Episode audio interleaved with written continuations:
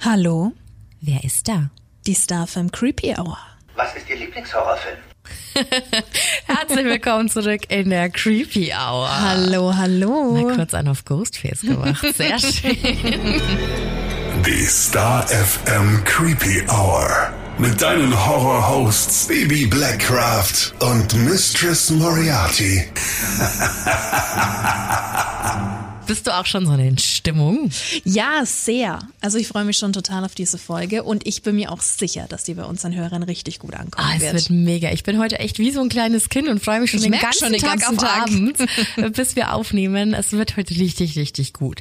Aber bevor wir mit der ganz offensichtlichen Folge starten, gleich mal zu Anfang. Wir haben heute einen Sponsor. Und zwar wird dir die Folge heute präsentiert von Actionfilmfiguren. Dein Laden für Actionfiguren, Büsten, Merchandise und Replika in Wendelstein.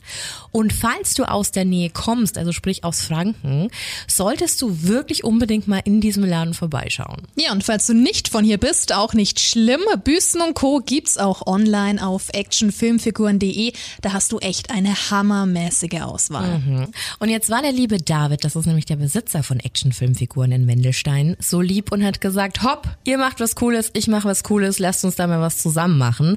Und tada, wir verlosen heute natürlich eine Original Ghostface Actionfigur von Neka. Und die ist richtig, richtig cool. Die hast du auch schon hier eher bei dir liegen, ne? Ja, und da sind einfach verschiedene Ghostface-Köpfe dabei, verschiedene Messer und tatsächlich noch mal, dreh mal um. hier und der, die eine Maske glüht sogar nachts. Sau Cool, ne? Wir ne? haben die grüne Maske, die mit den Blutspritzern. Ah, schon? Äh, richtig, Schon spannend. Macht sich auf jeden Fall richtig gut. Da bin ich schon arg neidisch auf die Person, die das gewinnt. ich habe mir aber selber auch schon welche mitgenommen. Das glaube ich dir sofort. Ja, wie du beim Gewinnspiel mitmachen kannst, das erfährst du wie immer auf unseren Socials. Schau auch gerne mal auf Instagram vorbei, Creepy Hour Star FM. Wir sagen schon mal viel Glück, drücken die Daumen und auch vielen Dank nochmal an Actionfilmfiguren Wendelstein. Und wie schon erwähnt, verlosen wir das natürlich heute nicht ohne Grund. Nein, es geht heute ja, wie gesagt, die ganze Zeit um Ghostface und um Scream. Du hast es ja schon gelesen im Titel. Wir sprechen heute über Scream und ausschlaggebend für diese Folge war natürlich der fünfte Teil, der jetzt nach 26 Jahren ins Kino kam. Kinostart war ja am 13. Januar. Du bist auch sofort reingerannt Ich war am 12. schon bei der Vorpremiere. und hast ihn dir angeschaut. Ja, ist schon, schon cool, ne? Also mega Franchise. Ja, total. Also ein wirklich episches Revival, wenn du das so sagen willst, das wir heute wirklich mal zum Anlass nehmen wollen, um über die Reihe, den Kult und natürlich die berühmt-berüchtigten Regeln zu sprechen. Außerdem haben wir noch einige Fakten für dich, die du vielleicht noch gar nicht über Scream wusstest. Es ist wirklich sehr, sehr vielschichtig. Ja, und mittlerweile sind ja auch ein paar Wochen seit dem Kinostart vergangen und wir wollen so ein bisschen klugscheißern, fachsimpeln, Rumnörden. rumnörden. werden am Ende natürlich auch über den fünften Teil sprechen. Also wenn du nicht gespoilert werden möchtest, dann äh, wäre das nix für dich. Aber kein Problem, du musst jetzt nicht wegschalten. Hör einfach bis zu unserem vierten Scream-Kapitel durch. Wir werden dich davor nochmal warnen, gell? So sieht's aus. Also wir werden Spoiler, Spoiler, Spoiler Alert setzen, damit da nichts ans Tageslicht kommt, was man nicht hören Das will. wollen wir natürlich nicht. So sieht's aus. Also legen wir mal los.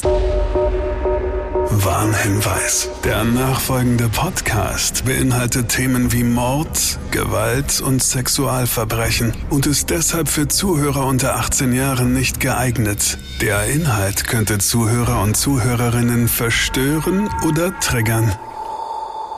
Scream wurde 1996 in den USA veröffentlicht, kam aber tatsächlich erst am 30.10.1997, also ein Jahr später, in die deutschen Kinos. Einen Tag vor Halloween, der 30.10., also wie passend. Und Regie hat der Meister himself Wes Craven geführt. Da waren wir noch ganz klein, ne? Wes Craven, wirklich ein toller, toller Regisseur, der ja leider am 30. August 2015 verstorben ist. Aber seine Werke, die haben einfach ach, so viel hinterlassen, ja. Also es war wirklich ein Geschenk. Und ich meine, so ein Talent, das ist ja auch eine Gabe, ja. Absolut. Das hat nicht jeder. Und er hat einfach die Horrorlandschaft geprägt. Wir werden ihn Absolut. nie vergessen. Ja. Und ich meine, Wes Craven, der hat so viel gemacht, ja. Also hier mal nur ein bisschen was aufgelistet. Nightmare on Elm Street, The Hills Have Eyes, The House on the Left, Das Ding aus dem Sumpf, Vampire in Brooklyn, Cursed, und, und, und. Also die Liste ist gefühlt ewig. Unendlich. Und auch in einer sehr bekannten Serie hat er Regie geführt.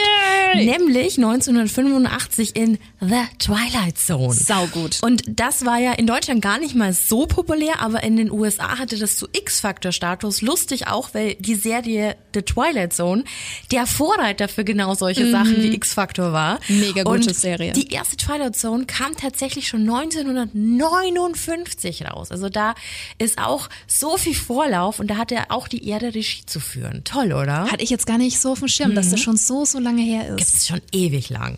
Richtig gut. Wes Craven führte aber eben auch bei Scream Regie und ja, machte Scream zu einem absoluten Kultfilm, der eben das Horrorgenre Ende der 90er verändert und bis heute beeinflusst hat.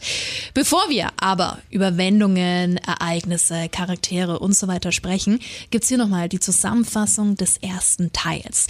Die Schülerin Casey Becker, gespielt von einer sehr jungen und auch sehr süßen Drew Barrymore, bereitet gerade das Popcorn für ein einen Videoabend vor, als plötzlich das Telefon klingelt und sich ein ihr unbekannter Mann meldet.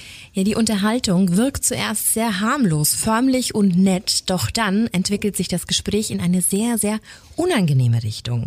Es geht darum, was Cassie gerade schaut. Es folgt die Frage aller Fragen, was ist ihr Lieblingshorrorfilm? Als Casey das mit einem Klassiker Halloween beantwortet, startet ein Geplänkel über Filme und der Anrufer fragt, ob es einen Freund in Cassys Leben gebe. Auf die Frage, warum er das wissen will, folgt die Antwort, weil ich wissen will, wem ich da gerade zusehe. Cassie wird das Ganze zu unheimlich. Sie fängt an, ihre Umgebung zu checken und sperrt die Türen ab. Sie beendet das Gespräch, doch das Telefon klingelt wieder. Als sie den Anruf zum zweiten Mal beendet und es erneut klingelt, ändert sich die Lage drastisch. Hör zu, du kleines Miststück. Wenn du nochmal auflegst, schlitz ich dich auf wie einen Fisch. Kapiert? Auf die Frage, was der Anrufer denn eigentlich will, gibt's die eiskalte Antwort. Ich will sehen, wie du von innen aussiehst. Es folgt ein, naja, nennen wir es Spiel um Caseys Wissen zum Thema Horrorfilme. Sie soll getestet werden. Also es geht nicht um irgendwas, sondern um das Leben ihres Freundes Steve, der gefesselt auf der Terrasse sitzt. Erste Frage. Wie heißt der Killer in Halloween? Casey weiß es zum Glück recht schnell, Michael Myers. Die zweite Frage. Wer begann die Morde in Freitag der 13.? Nachdem Cassie es versaut, weil die ersten Morde im Klassiker Freitag der 13. ja nicht auf Jasons Konto, sondern auf dessen Mutter gehen, wird Steve auf der Terrasse ausgeweitet. Jetzt die letzte Frage an Cassie. Vor welcher Türe stehe ich? Vor der Türe oder Terrasse? Aber Cassie weigert sich und der Killer beginnt mit der Jagd auf sie. Cassie erblickt zum ersten Mal Ghostface, den Killer, und die Legende ist geboren. Schwarzer Kapuzenumhang, weiße Maske und ein Jagdmesser der Marke Book. Ghostface eben. Er findet sie, sticht sie an, wirkt sie, noch mit dem Telefon in der Hand, läuft Cassie Richtung Einfahrt, in der ihre Eltern gerade eingefahren sind. Doch Ghostface erwischt sie. Als ihre Mutter das verwüstete Haus sieht und die Polizei rufen will, kann sie Casey in der Leitung hören. Röchelnd. Caseys Eltern entdecken sie wenig später aufgeschlitzt und an einem Baum vor dem Haus hängend. Dieser Vorfall ereignet sich im Städtchen Woodsboro, das bereits vor einem Jahr einen ähnlichen Mord erlebte. Damals wurde Maureen Prescott vergewaltigt und ermordet aufgefunden. Die Klatschspaltenreporterin Gail Weathers schrieb ein Buch über diesen Mord und hielt den Tatverdächtigen Cotton Weary für unschuldig. Sie kehrt also zurück nach Woodsboro und hofft, die beiden Morde aufklären zu können. Sydney Prescott ist die Tochter der ermordeten Maureen Prescott und wird das Hauptziel von Ghostface. Sydney ist Teil einer ganz normalen Highschool-Clique, bestehend aus ihrem festen Freund Billy Loomis, dem sie trotz längerer Beziehung körperliche Nähe verweigert, Randy Meeks, einem Filmnerd, der eine kleine Schwäche für seine gute Freundin Sydney hat, Stuart Maker aka Stu, der Klassenclown, der immer etwas zu laut und zu drüber wirkt, sowie Tatum Riley, Sydneys beste Freundin, etwas sehr naiv, aber ziemlich süß. Zusätzlich ist sie die feste Freundin von Stu. Sydney wird mit Anrufen des Killers konfrontiert, genau wie Casey. Sie trifft zum ersten Mal auf Ghostface, der ihr in ihrem Haus auflauert. Sydney kann sich aber retten und die Polizei verständigen. Und jetzt auftritt Billy. Billy taucht kurz nachdem der Täter verschwunden ist und noch vor der Polizei in Sydneys Zimmer auf. Er kam übers Fenster. Nicht das erste Mal, aber auffällig ist, dass ihm ein Handy aus der Tasche fällt. Sydney ist misstrauisch und beschuldigt Billy, der Angreifer gewesen zu sein. Er wird daraufhin verhaftet. Laut der Anruferliste war er aber nicht derjenige, der Sydney terrorisiert hat. Billy wird freigelassen und die Ermittler fokussieren sich nun auf Sydneys Vater. Der war verreist für eine angebliche Tagung. Dort kam er aber nie an. Und obwohl Sydney erstmal in Sicherheit ist, geht der Horror weiter. Ghostface ruft weiter an und lauert ihr sogar in der Schultoilette auf. Was wiederum eine perfekte Story für Gail Weathers ist. Sie versucht mit allen Mitteln den Fall auszuschlachten und mit der Tragödie Geld zu verdienen. Währenddessen hat Randy Meeks eine Unterhaltung mit Stu in der Videothek, in der Randy arbeitet und stellt ein paar Vermutungen auf. Das ist der klassische Horrorfilmstoff. Prom Night, wie gehabt, Mann. Ja. Und warum sollte er seine Freundin töten wollen? Es gibt immer einen dämlichen Grund, warum man seine Freundin umbringen will. Das ist doch das Schöne daran, die Einfachheit. Wird es erst zu kompliziert, laufen die Zuschauer davon. Wow, ein Motiv für ihn? Vielleicht wollte Sidney nicht mit ihm pennen? Was, glaubst du, sie hebt sich für dich auf, hä? Was meinst du, nachdem Billy sie verstimmen wollte? Denkst du, dass Sid mit mir gehen würde? Nein, das denke ich ganz und gar nicht. Nein. Weißt du, was ich glaube? Ich glaube, es ist ihr Vater. Warum können sie ihren alten nirgends finden? Weil er vermutlich tot ist. Irgendwo wird seine Leiche im letzten Akt auftauchen. Die Augen ausgestochen, die Finger abgeschnitten, die Zähne ausgeschlagen. Die Bullen kapieren doch nie, wie diese Scheiße läuft. Einmal Prom Night ansehen, das würde Zeit sparen. Da steckt ein Schema dahinter, ein ganz einfaches Schema. Alle kommen als Täter in Frage. Oh, mit ihrem Dad liegst du falsch. Es ist Billy. Es wird erneut gemordet. Dieses Mal trifft es den Schuldirektor. Er wird mit mehreren Messerstichen in seinem Büro aufgefunden. Trotz einer Ausgangssperre wird eine Party im Haus von Stu veranstaltet. Deputy Dwight Riley, der von allen nur Dewey genannt wird, ist der örtliche Polizist und Bruder von Tatum. Er soll die Party so ein bisschen im Blick behalten, um Schlimmeres zu verhindern. Und auch Gail ist mit ihrem Kameramann Kenny vor Ort. Im Wohnzimmer läuft gerade der Film Halloween, als Randy als Horrorfilmexperte erklärt, welche Regeln es in einem Horrorfilm gibt. Es gibt gewisse Regeln, die man unbedingt beachten muss, wenn man eine Chance haben will, in einem Horrorfilm zu überleben. Nummer 1. Enthalte dich jeder Form von Sex. Sex ist gleich tot, klar? Nummer 2. Nicht trinken und keine Drogen. Und Nummer 3. Du darfst nie, niemals unter keinen Umständen sagen, ich komm gleich wieder, denn du kommst nicht wieder. Ich hol mir noch ein Bier, auch eins? Ja, klar. Ich komm gleich wieder! Jeden, der gegen die Gesetze verstößt, erwartet der Tod. Okay, bis gleich in der Küche mit dem Messer. Danach eskaliert es. Als das Bier alle ist, holt Tatum Nachschub aus der Garage. Stu hat sie losgeschickt, obwohl er ja eigentlich vorher schon Bier geholt hat.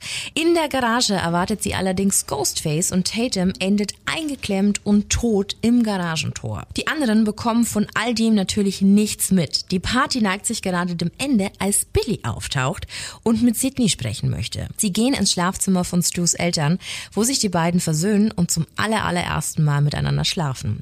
Als im Wohnzimmer die Nachricht vom ermordeten Schuldirektor eintrifft, machen sich fast alle auf dem Weg zum Tatort, sodass nur Randy, unser Horrorfilm-Nerd, zurückbleibt. Dein Liebling, hm? Erwischt. Währenddessen macht Dewey, also der Polizist, in der Umgebung des Hauses einen Rundgang und das in Begleitung von Gail. In einem Straßengraben stoßen sie auf das verlassene Auto von Sydneys Vater, was Dewey sofort dem örtlichen Sheriff melden muss. Sydney und Billy machen sich währenddessen gerade fertig, um wieder zu den anderen hinunterzugehen, als Ghostface ins Zimmer stürmt und auf Billy einsticht. Billy bricht blutüberströmt auf dem Bett zusammen und Sydney wird vom Mörder durch das ganze Haus gejagt. Während der Verfolgungsjagd schlitzt Ghostface den Kameramann Kenny im Ü-Wagen die Kehle durch. Es verbleiben somit noch Dewey, Gail, Sydney, Randy, Billy und Stu vor Ort.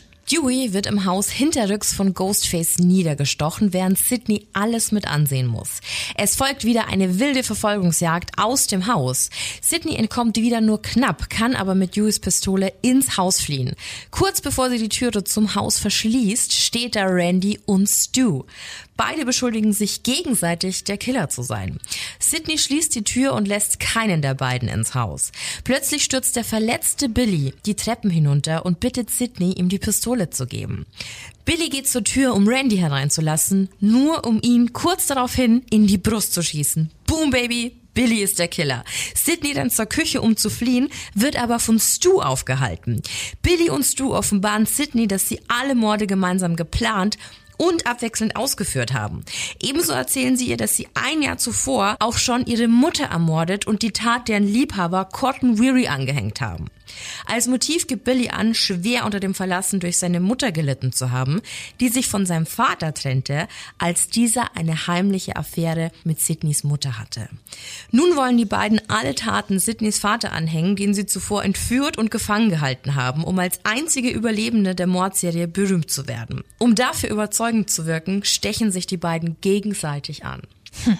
Als du und Billy, nun selbst blutend und natürlich schwer verletzt, ihren Plan mit dem Mord an Sidney und ihrem Vater vollenden wollten, betritt Gail mit einer Waffe die Küche. Sie wird allerdings von Billy überwältigt, nachdem sie die Waffe nicht entsichern konnte. Ja, kurz bevor Billy sie erschießen kann, stellt Stu fest, dass Sidney mit ihrem Vater geflüchtet ist.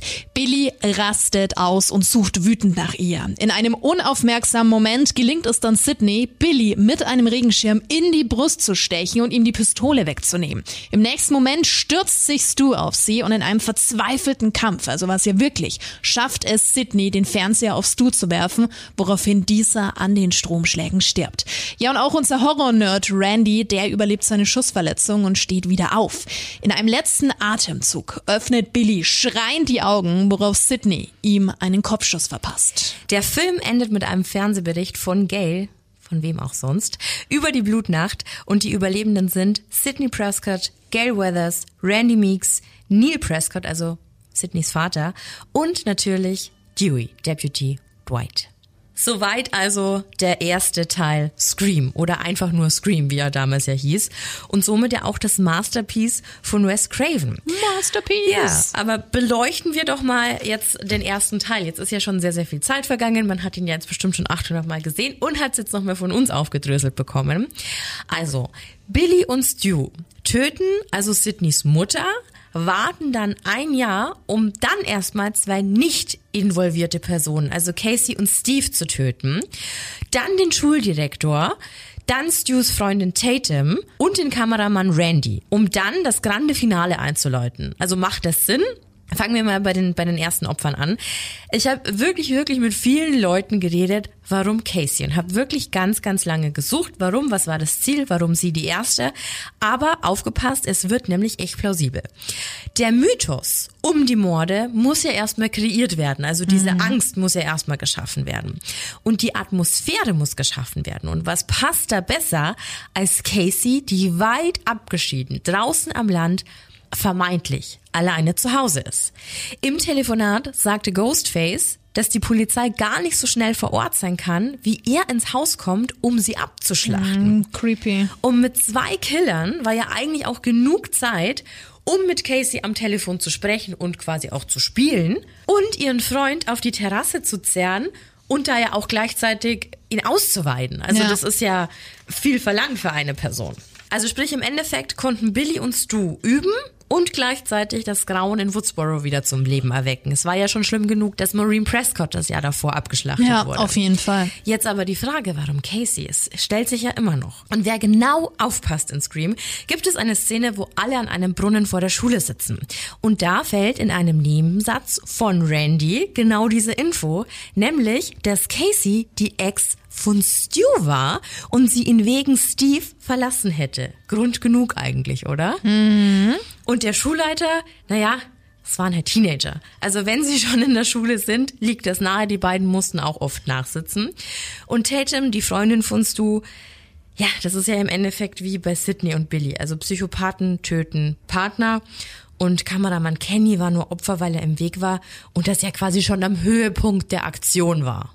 Oder? Siehst du auch so? Macht Sinn. Also es macht vor allem auch den Anschein, als wäre das Ganze durchdacht, ne? Ja. Mir geht's bei den Filmen manchmal so, dass ich mir denke, pff, okay, kann doch irgendwie gar nicht funktionieren, ja? Das alles würde viel zu lange dauern. Oder woher weiß ich, wer in welche Richtung läuft? Das Ja. ist ja auch immer so ein Ding, ne? Aber gut, wir hatten es ja gerade schon mit zwei Killern, ist das nochmal ganz was anderes, ja? Die die ganze Situation natürlich observieren, also da kommen wir schon ganz gut hin. Aber kommen wir doch noch mal zu den Charakteren, weil die werden wir ja auch für die kommenden vier Teile noch mal brauchen. Die sind ja nach wie vor sehr wichtig. Genau so ist es. Fangen wir mal mit dem ganz offensichtlichen an, ja, unser Final Girl Sydney Prescott. Sie widersetzt sich den Horrorfilmregeln als Hauptcharakter und besiegt trotz der Sexszene den Killer bzw. die Killer. Sie wirkt klug, stark und wirkt aber auch wie das Sweetheart von nebenan, was für die 90er sehr, sehr wichtig war. Ja, sehr eigentlich, eigentlich alle Kriterien, die man im Horrorfilm so erfüllen kann, um vielleicht ein bisschen weiterzukommen, ja. Dann, ganz, ganz wichtig, der Horrorfilm-Nerd Randy Meeks. Er überlebt, da er die Regeln kennt und durch seine eigene Expertise eine wichtige Rolle für die Fortsetzung übernimmt. Nach seiner Schussverletzung folgte auch die Aussage, ich war noch nie so froh, eine Jungfrau zu sein. Und bestätigt somit das selbst erstellte Regelwerk des Horrorgenres. Und dann natürlich noch Deputy Dwight Riley aka Dewey, der sehr naive, aber bemühte Polizist, Ja. Der, und da bin ich mir jetzt fast sicher, mehr mit Scary Movie Doofy in Verbindung gebracht wird, als mit David Arquettes richtiger Rolle im Film, aber zurück zu seiner jetzigen Filmrolle in Scream. Er entwickelt sich im Film, man merkt, dass er nicht die hellste Kerze auf der Torte ist, aber trotzdem gibt er sich alle Mühe und er ist auch mit vollem Herzen dabei, was ja fehlendes Leben gerettet hat. Ja, liebenswert irgendwie. Ja. Also das Herz am rechten Fleck, ne? Ja, so ist er, unser Dewey. Und nicht zu vergessen, die Reporterin Gail Weathers, ja, also super aufdringlich, nervig, auch, ja, hart gesotten, die für eine gute Story über Leichen geht und damit selbst der Stereotyp eines Klischees ist, also so eine richtige Medium-Bitch, ne? Aber auch sie hat Mut bewiesen und natürlich dazu beigetragen, dass Sydney Billy erschießen konnte Variante und auch sie ist ein wichtiger Teil der ganzen Story. Ja, und dann bleiben natürlich noch die Killer über, ne? Also Ghostface, um das mal quasi zu vereinfachen. Billy und Stu haben in Scream Ketten der Horrorfilmindustrie gesprengt. Also in einer Zeit, in der Horror nur durch einzelne Täter wie Michael Myers, Jason Voorhees, Freddy Krüger und auch Leatherface möglich war, kommen da zwei Jungs, die einen Horrorfilm zu viel gesehen haben und metzeln und agieren in menschlicher Manier, ohne jeglicher übernatürlicher Kraft, mit einer, ja sagen wir mal, sehr, sehr niedrigen Frustrationsgrenze. Yep. Und wir wissen alle, Ghostface ist ja quasi nur ein Überbegriff für noch viele, viele weitere Killer. Allerdings. Jetzt kommt aber ein Side-Fact. Denn die Ghostface-Maske, du hast ja vorhin auch schon beschrieben in unserem Paket, ich meine, die hat jeder vor Augen, Ja. ja. Die Ghostface-Maske ähnelt dem Gemälde des norwegischen Malers Edward Munch namens Der Schrei. Auch dieses Gemälde kennt so gut wie jedes Ja. Kind, ja. Die Maske, die wurde allerdings nicht speziell für den Film angefertigt, so wie wir das von anderen Filmen kennen, sondern das ist so eine coole Story. Bei der Besichtigung eines möglichen Filmsets wurde diese Maske entdeckt und das von einer Studiomitarbeiterin, die diese Maske eben in einem Zimmer gesehen hat und sie danach vorgeschlagen hat. Es wurde zwar auch versucht, die Maske dann hier und da etwas abzuändern, also sie ganz individuell für den Film zu gestalten, aber das sind ja auf keinen Nenner gekommen. Und nichts hat so gut gepasst wie das Original. Also wurde letztendlich ein Deal mit dieser Firma geschlossen, mit der Fun World Costume Company. Die haben diese Maske nämlich designt und Haben sich damit eine goldene Nase verdient, würde ich mal sagen. echt. Also ich habe auch mal so ein paar Skizzen gesehen, wie die Maske dann umgeändert Ja. ausgesehen. Es war irgendwie eine nicht, Mischung ne? aus Alien und also ganz schlimm. Also da haben sie mit dieser Maske absolut ins Schwarze getroffen. wie Arsch auf Eimer. Absolut. Aber kommen wir noch zu einer anderen wichtigen Figur. Klar, Wes Craven hat den Film ja zu dem gemacht, was er heute ist. Aber geschrieben hat das alles natürlich ein Autor. Und der Autor hieß Kevin Williamson. Und am Anfang hieß die Story auch gar nicht Scream, sondern, und jetzt bitte festhalten, Scary Movie. Also er hat die einfach nur auf Deutsch Ironie. eine gruselige Geschichte genannt und es war ja auch nur als Kurzgeschichte gedacht und inspiriert wurde er durch ein offenes Fenster bei ihm zu Hause. Er dachte nämlich, was wäre, wenn sich da jetzt ein irrer Killer Zutritt zu meinem Haus verschaffen würde und dann spann er diese Idee quasi so ein bisschen weiter und so entstand Scream. Und er hat auch mal in einem Interview gesagt, er wollte etwas schaffen, das annähernd, nur annähernd an Halloween rankam. Und er selbst war nämlich ein super, super großer Fan von John Carpenters Halloween aus 1978. Me too. Und das sieht man, wenn man genau aufpasst in Scream, total oft. Casey sagt am Anfang ja zum Beispiel, dass Halloween ihr Lieblingshorrorfilm ist. Und genau bei dieser Szene steht sie in der Küche am Counter und spielt mit einem sehr, sehr großen Küchenmesser, das sie quasi aus dem Messerblock rausnimmt. Also auch hier eine perfekte Anspielung. Und sie nennt das Ganze den Film, wo der Mann mit der weißen Maske Jagd auf Babysitter macht.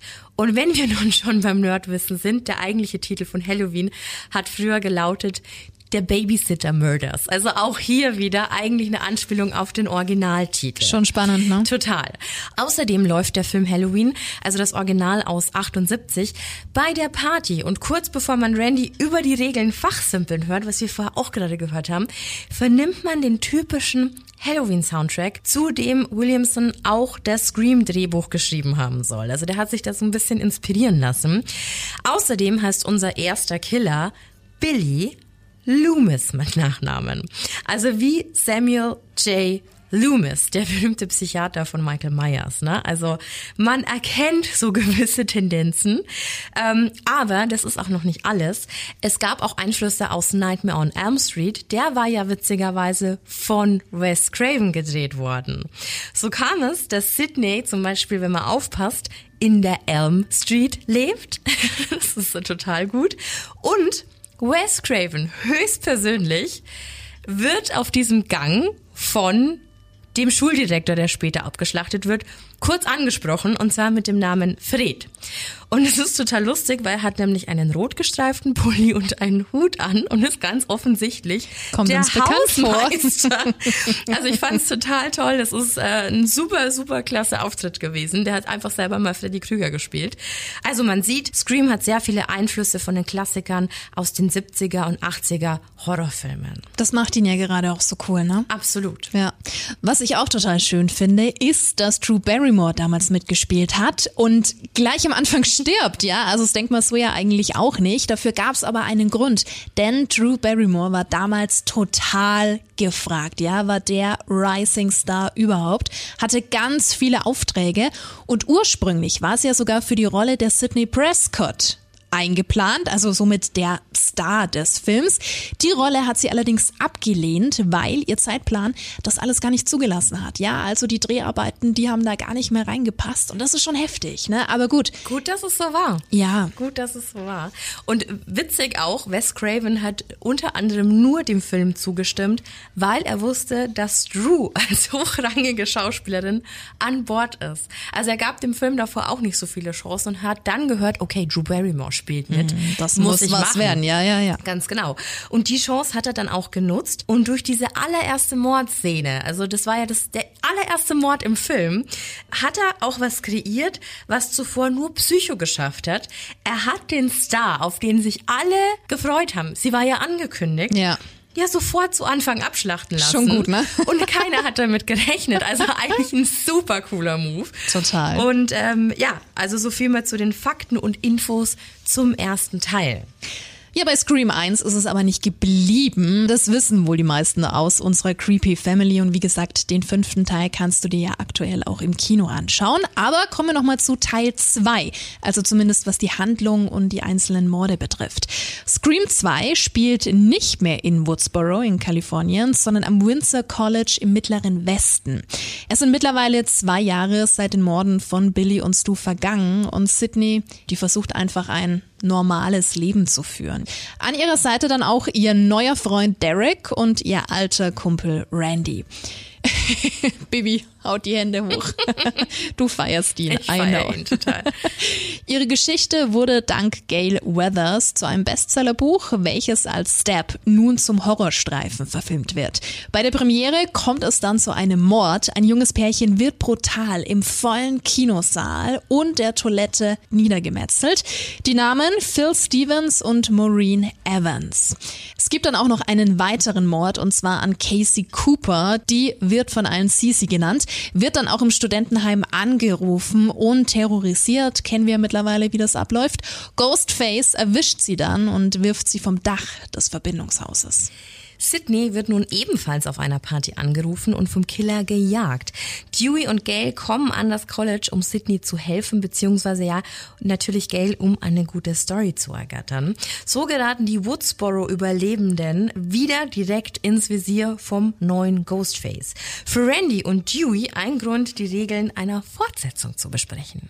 Also, was sind die Regeln für eine Fortsetzung? Nummer eins, es werden mehr Leute umgebracht. Nummer zwei, die Todesszenen sind besser ausgearbeitet. Mehr Blut, mehr Gekröse. Ein nettes Gemetzel. Das erwartet deine Fangemeinde. Und Nummer drei, wenn du willst, dass für deine Fortsetzung die Kasse klingelt, lass dich nie und nimmer... Wie finden wir den Killer, Randy? Das will ich wissen. Oh, werfen wir einen Blick auf die Verdächtigen. Das ist Derek, offensichtlicher Freund. Hallo, Billy Loomis. Angenommen, der oder die Killer sind nicht blöd. Keiner dieser Trottel aus den nächtlichen Fernsehwiederholungen. Er will hier etwas Neues schaffen. Richtig. Richtig. Also vergiss den Freund, das ist erledigt. Wen haben wir noch? Äh, Mickey, den durchgeknallten Tarantino-Film-Freak. Aber wenn der verdächtig ist, dann bin ich es auch. Also gehen wir weiter. Perry! Sitz Kommilitonin? Serienkiller sind meist weiß und männlich. Das macht es ja so perfekt. Es ist einerseits gegen die Regeln, andererseits nicht. Mrs. Voorhees war eine fantastische Serienmörderin und überall ist Platz für Candymans Tochter. Sie ist süß, sie ist tödlich, sie ist schlecht für deine Zähne. Jetzt komm, Randy. Das sind doch deine Freunde. Wer denkst du war es wirklich? Was ist mit Gail Weathers? Gail? Eine Mörderin? Wieso nicht? Ja, gebracht haben ihm die Regeln leider diesmal nichts, denn Randy stirbt. Ja, ich weiß, super traurig. Er wird durch einen Anruf von der Gruppe getrennt und wieder im Ü-Wagen, jetzt haben wir wieder den Ü-Wagen, brutal abgeschlachtet. Sydney erlebt ein Déjà-vu und verdächtigt natürlich ihren neuen Freund Derek. Ja, klar irgendwie, ne? Ja, man ist da wahrscheinlich gebrandmarkt. Ihr werden zwei Sicherheitsmänner zur Seite gestellt und dann taucht plötzlich jemand auf, den wir bis dato tatsächlich nur als Namen und als Bild kannten.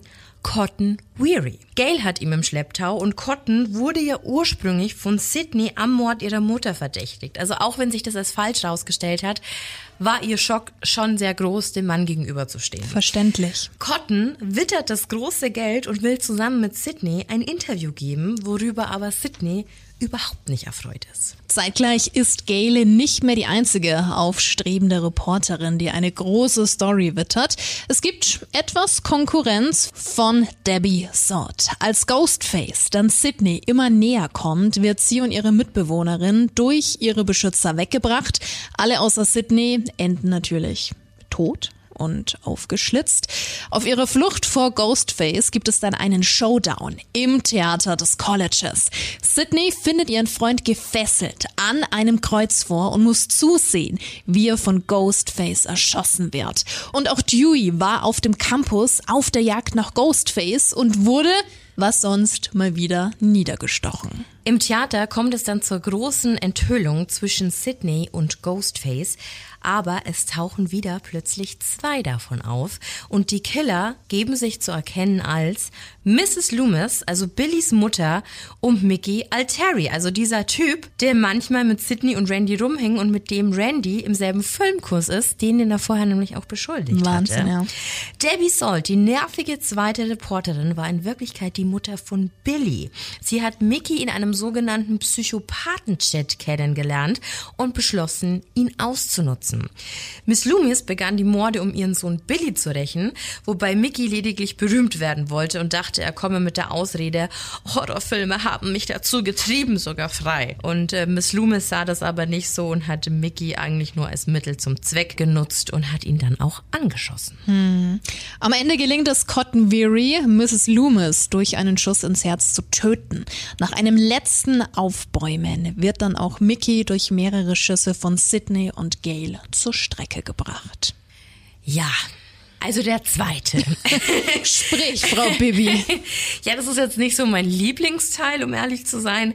Der hat meines Erachtens manchmal zu krasse Lücken. Was meinst du? Ja, ich verstehe schon, was du meinst. Also mein erster Gedanke war jetzt, okay, Sydney hätte doch eigentlich ihre Ex-Schwiegermutter erkennen müssen, ne?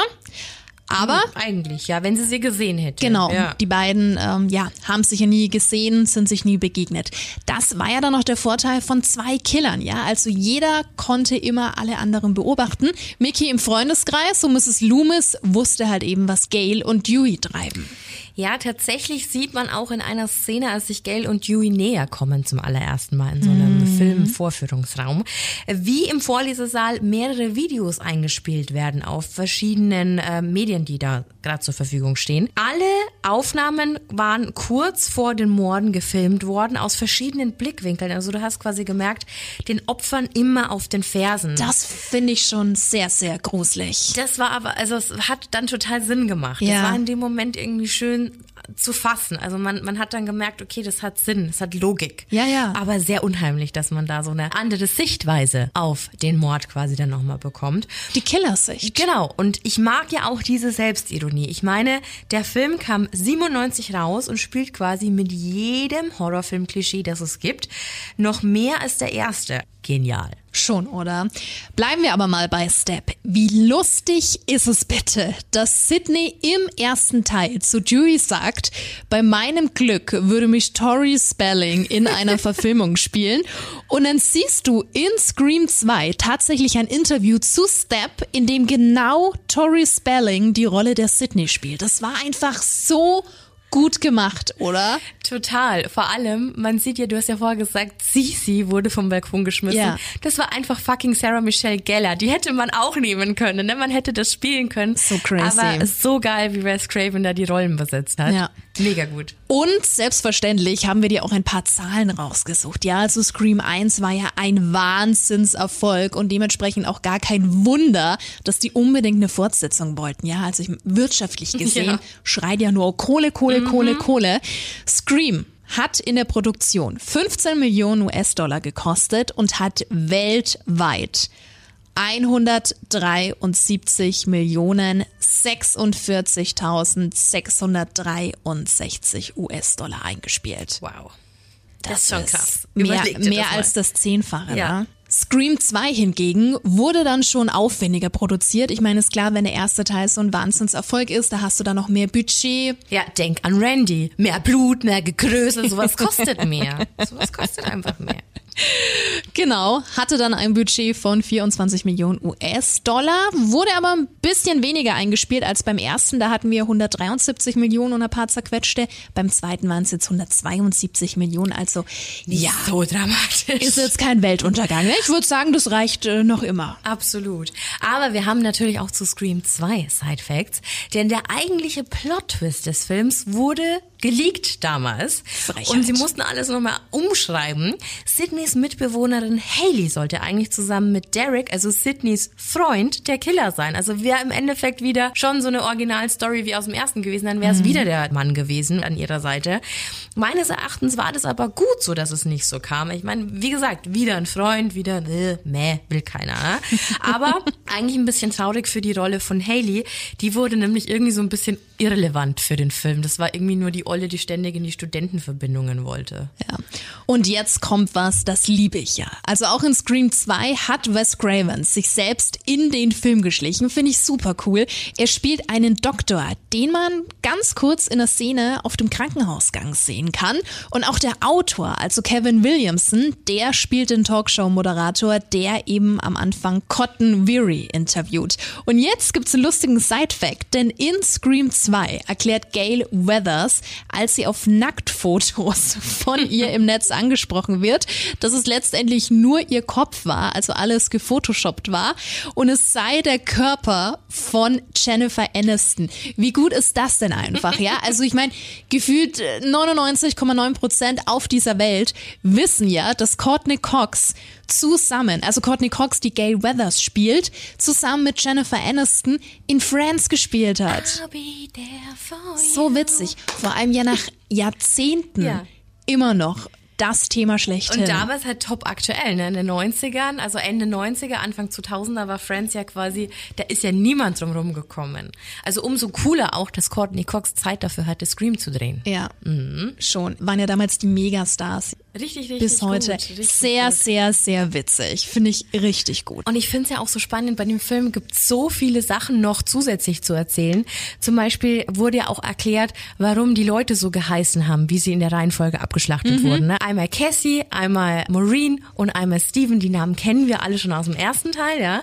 Und bei Behind the Scenes habe ich noch was gefunden, als Sarah Michelle Gellar von diesem Balkon geschmissen worden ist, Ja. haben die die Requisite ja so genommen, der Balkon ist ja nicht in drei Meter Höhe. Ja. Sie hat ja ausgesehen, als wäre sie vom äh, Verbindungshaus geschmissen worden.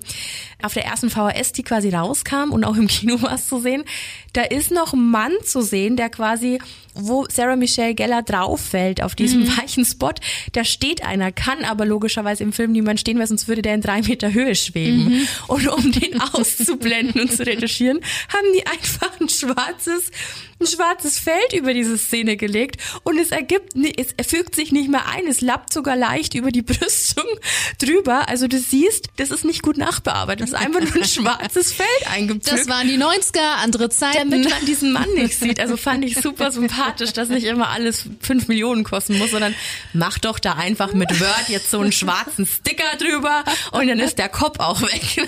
Das wäre heute mit Greenscreen ganz was Nee, anderes, das ist, ne? äh, völlig vorbei jetzt, aber es war sehr, sehr, sehr cool. Ach, cool. Es vergingen drei Jahre und die 2000er wurden erreicht, also Zeit für Scream 3. Und viele unserer Charaktere sind ja nicht mehr über. Also das sind Sydney Prescott, klar unser Final Girl, Gail Weathers, Unkraut vergeht nicht, trifft er wohl ganz gut zu. Dewey stets bereit, sich für Sid anstechen zu lassen und er wird ja wirklich ständig angestochen. Ja. Und natürlich Cotton Weary, der sich jetzt auch irgendwie so zum Stammkader hochgearbeitet hat, indem er Sydney beim letzten Mal so ein bisschen beschützt hat, auch wenn er dafür ein bisschen Zeit gebraucht hat. Das hast du schön gesagt. Also, was passiert jetzt in Scream 3? Wir fassen das Ganze mal zusammen. Mehrere Jahre nach den Morden in Woodsboro und einige Zeit nach dem College-Massaker lebt Sydney also zurückgezogen und unter falschem Namen zusammen mit ihrem Hund irgendwo auf dem Land, so versteckt im Norden Kaliforniens. Während Sid versucht, das alles zu vergessen, gibt's natürlich noch das gierige Slasher-Publikum. Ja, die bekommen überhaupt nicht genug von Ghostface und dementsprechend laufen dann auch die Dreharbeiten zu Step 3 auf Hochtouren. Cotton Weary, der mittlerweile ja eine eigene Talkshow hat, was schon so eine Art gefeierter Held ist, nachdem er Sid beim letzten Mal gerettet hat, hat sich ein neues Leben in Hollywood aufgebaut. Ein schönes Leben, ein luxuriöses Leben. Er hat sogar eine Nebenrolle in Step 3 ergattern können, in der er sich selbst spielen soll. Irgendwie auch ein bisschen komisch, findest du nicht? Passt aber zu dem Charakter. Ja, das stimmt auch wieder. Als er dann einen Anruf erhält, wird ihm relativ schnell klar, dass ein Stimmverzerrer im Einsatz ist und jemand in Ghostface-Manier versucht herauszufinden, wo sich Sydney aufhält. Cotton weiß es aber nicht und bezahlt zusammen mit seiner Freundin den Preis dafür. Cotton Weary und Christine Hamilton sind die ersten Opfer in Scream 3 und somit des neuen Ghostface. Dewey, der mittlerweile als Berater für Step arbeitet und die von der Polizei zu Hilfe gebetene Gail Weathers, treffen sich am Filmset zu Step 3 und auffällig ist, dass der Killer ein Jugendfoto von Maureen Prescott am Tatort hinterlassen hat. Durch den Mord an Weary soll Step 3 natürlich auf Eis gelegt werden, doch das Studio verweigert das natürlich. Time is money, ne? Klar. Als Sydney von den Morden erfährt, kommen alle Erinnerungen zurück und sie fängt an, meistens nach dem Schlafen ihre tote Mutter zu sehen. Creepy. Das nächste Opfer wird dann die Step-Darstellerin Sarah Darling. Sie wird ins Produktionsbüro zu Step-Regisseur Roman Bridger geladen. Dort erwartet sie dann allerdings eine tödliche Begegnung mit Ghostface und auch hier wird ein Foto von Maureen hinterlassen. Sydney erhält daraufhin einen Anruf und weiß, dass ihr der Killer auf der Spur ist. Ja, also sie beschließt zu Dewey und Gal ans Set zu fahren, um dem Spuk erneut ein Ende zu setzen. Und noch in derselben Nacht gibt es dann einen Angriff auf das Schauspieler Get Together der Step-Hauptdarsteller. Dabei wird zum Beispiel der Leibwächter einer Darstellerin getötet und auch das Haus wird in die Luft gejagt. Drei der Darsteller können sich retten, aber es gibt Tom Prince, der stirbt, als er die Explosion im Haus durch sein Feuerzeug entfacht. Als Dewey und Gale dann auf der Wache aussagen, taucht Sidney auf und Detective Mark Kincaid, der hat ein ganz besonderes Auge auf Sid geworfen und wirkt dabei etwas ja, verdächtig. Bisschen creepy, ja. Mhm. Als das Woodsboro-Trio Sid, Dewey und Gail am Filmset bei Step auftauchen, wartet bereits jemand auf sie und zwar niemand geringerer als Martha Meeks. Richtig, die Schwester vom verstorbenen Randy Meeks, unserem Horror-Orakel. Und der hat vor seinem Tod nämlich noch was aufgenommen, was die Regeln für eine Fortsetzung von der Fortsetzung betrifft. Wenn ihr dieses Band seht, bedeutet das, dass ich die Morde hier im Windsor College nicht überlebt habe. Und dass es wohl ein Fehler war, meine Jungfräulichkeit an Karen Kolchak vom Videoladen zu verlieren. Jedenfalls habe ich jetzt vor, euch zu helfen, damit mein Tod nicht ganz nutzlos sein wird. Und mein Lebenswerk dazu beiträgt, eine andere arme Seele davor zu bewahren, abgeschlachtet zu werden. Wenn dieser Mörder zurückkommt und es ernst meint, dann gibt es ein paar Punkte, die ihr bedenken müsst. Ist das eine reine Fortsetzung? Wenn ja, gelten auch weiterhin dieselben Regeln. Andernfalls, und dann wird es kritisch, wenn ihr plötzlich auf eine unerwartete Vorgeschichte stoßt und dadurch die Exposition ein Übergewicht erhält, sind die Regeln für Fortsetzungen nicht anwendbar. Denn dann handelt es sich nicht um eine Serie, sondern um den letzten Teil einer Trilogie. Genau, im Horrorgenre sehr selten, aber es kommt vor. Eine Größe, mit der man rechnen muss. Denn echte Trilogien führen einen immer wieder an den Anfang zurück und enthüllen etwas, das von vornherein nicht gestimmt hat. Der Pate, Krieg der Sterne, überall stellte sich etwas, das wir für wahr gehalten hatten, als unwahr heraus.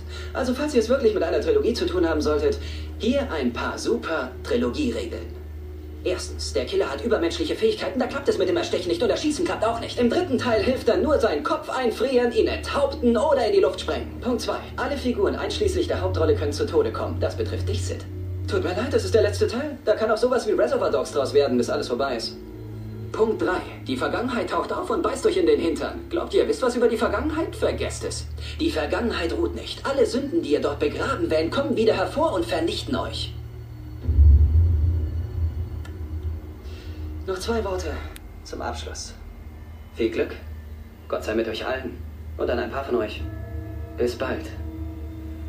Denn die Regeln sagen, dass ein paar von euch es nicht schaffen werden. Ich auch nicht. Nicht, wenn ihr dieses Band zu sehen kriegt epische dritte Regeln. Epische. und das mit der Vergangenheit bringt Gail tatsächlich auch auf eine Idee. Sie begibt sich nämlich zu den Personalakten der Produktionsfirma. Und bei ihrer Recherche findet Gail heraus, dass Sydneys Mutter, Maureen, die vor einigen Jahren ermordet wurde, als junge Frau Schauspielerin werden wollte und schließlich als Darstellerin in billigen und zweifelhaften Horrorfilmproduktionen von John Milton gelandet ist. So kann's laufen. Währenddessen lauert Ghostface Sydney im verlassenen Woodsboro-Set auf. Sie findet sich in der künstlich erstellten Umgebung wieder, in der sie ja die Hölle schlechthin durchlebt hat. Ihr altes Schlafzimmer, Stews Haus, es ist wirklich alles da, ja. Ghostface jagt sie durch das ganze Haus und die Szenen wiederholen sich. Als sie Dewey zum gefühlt 500. Mal schreit, gehen die Lichter am Set an und Ghostface verschwindet. Sie wird wieder einmal unter Personenschutz gestellt. Dewey Gale und die Darstellerin, die Gail Weathers in Step darstellt, stürzen sich in der Zwischenzeit auf die Infos, die sie über Marine gesammelt haben und konfrontieren dann den Regisseur John Milton, der die damaligen Filme mit ihr gedreht hat und heute eben unter anderem auch an Step beteiligt ist. Der wiederum gibt dann zu, sie gekannt zu haben und räumt ein, dass sie damals, um in diesem Schauspielerbusiness eben Fuß fassen zu können, auf den falschen Partys war und sie wichtige Männer ausgenutzt hatten, was Maureen letztendlich gebrochen hat, kaputt gemacht hat wie auch immer. Zu dem gemacht hat, wer sie dann am Schluss auch war. So ist es. Sydney meldet sich bei Dewey und sagt, dass sich alle in der Villa von John Milton, also dem Regisseur, mhm. treffen würden und alle dorthin kommen sollten. Als alle bis auf Sydney dort sind, begreift Dewey, dass etwas nicht stimmen kann. Ghostface ist wohl möglich da und wartet nur auf seine Chance. Roman, der Regisseur, fordert alle auf, sich aufzuteilen Ganz schlechte Idee immer. äh, er ist betrunken und will Miltons geheimen Kinoraum finden. Dewey und Gail versuchen Sid zurückzurufen und entdecken die Ghostface-Maske sowie den Stimmenverzerrer, auf dem all ihre Stimmen gespeichert sind. Sie verstehen, dass nicht Sid angerufen hat, sondern Ghostface, um sie ins Haus zu locken. Gail findet den toten Regisseur Roman in einem Requisitensarg im Keller. Angelina, die die Rolle der Sidney Prescott in Step 3 spielen soll, fällt Ghostface als nächstes zum Opfer. Auch die Darsteller Tyson Fox, der Randy darstellen soll, und die Fake Gail Weathers, Jenny Jolie, werden abgeschlachtet. Als Ghostface dann Gail und Dewey als Geiseln nimmt und Sydney informiert, schleicht sie sich aus der Polizei obhut, um eben ihre Freunde zu retten. Ich glaube, so eine Aktion, die die meisten machen würden, oder? Ja. Es kommt zum absoluten Showdown und nach einer Jagd durch die Villa offenbart sich dann auch Ghostface Sydney. Der Killer ist der totgeglaubte Roman Bridger, der Regisseur von Step 3 und Sydneys Halbbruder. Der wiederum war ja das Resultat der schrecklichen Vergewaltigung von Sydneys Mutter, die sie ja durchlebt hat, um in diesem Filmbusiness eben Fuß fassen zu können. Maureen hat ihren Sohn Roman zur Adoption freigegeben und hatte diesen Jahre später weggeschickt, als der sie wiederum aufgesucht hatte. Ja. Und jetzt der absolute Plot-Twist, die wie Randy schon angekündigt hat, einer Trilogie würdig ist. Roman Bridger und Halbbruder von Sydney hat Billy Loomis durch ein Video von Sydney und Billys Vater angestiftet, Maureen zu töten. Also war Roman für alles verantwortlich, was bis dahin erfolgt ist. Mhm. Nun will er sein Werk durch die Ermordung seiner Halbschwester Sydney, also das einzige Kind, das Maureen je anerkannt hat, vollenden. Kurz bevor er sich auf Sydney stürzt, bringt er noch Milton um, also der Regisseur, der das eben zugegeben hat, ähm, was da damals so stattgefunden hat. Ja. Doch Sydney kämpft um ihr Leben und kann Roman schließlich ein Eis Pickel in den Rücken rammen und ihm danach mit einem Messer in die Brust stechen. Roman bleibt zunächst anscheinend tot auf dem Boden liegen. Er erhebt sich jedoch noch einmal, wird aber dann von Dewey, der sich Zugang zum Zimmer verschafft hat, erschossen. Etwas übermenschlich, um Randys Regeln mit einem Augenzwinkern zu unterstreichen. Am Ende beginnt Sydney eine Beziehung mit Detective Mark Kincaid, während Gail und Dewey beschließen zu heiraten. Oh. Ja, es ist so ein bisschen origineller. Ja, originell. Als der zweite.